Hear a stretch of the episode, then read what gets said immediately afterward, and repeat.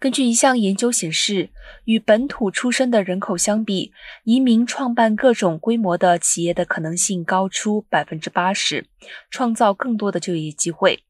这份发表在美国经济评论上的报告分析了人口普查局的数据，以及2005年至2010年在全美成立的一百多万家企业的税务记录。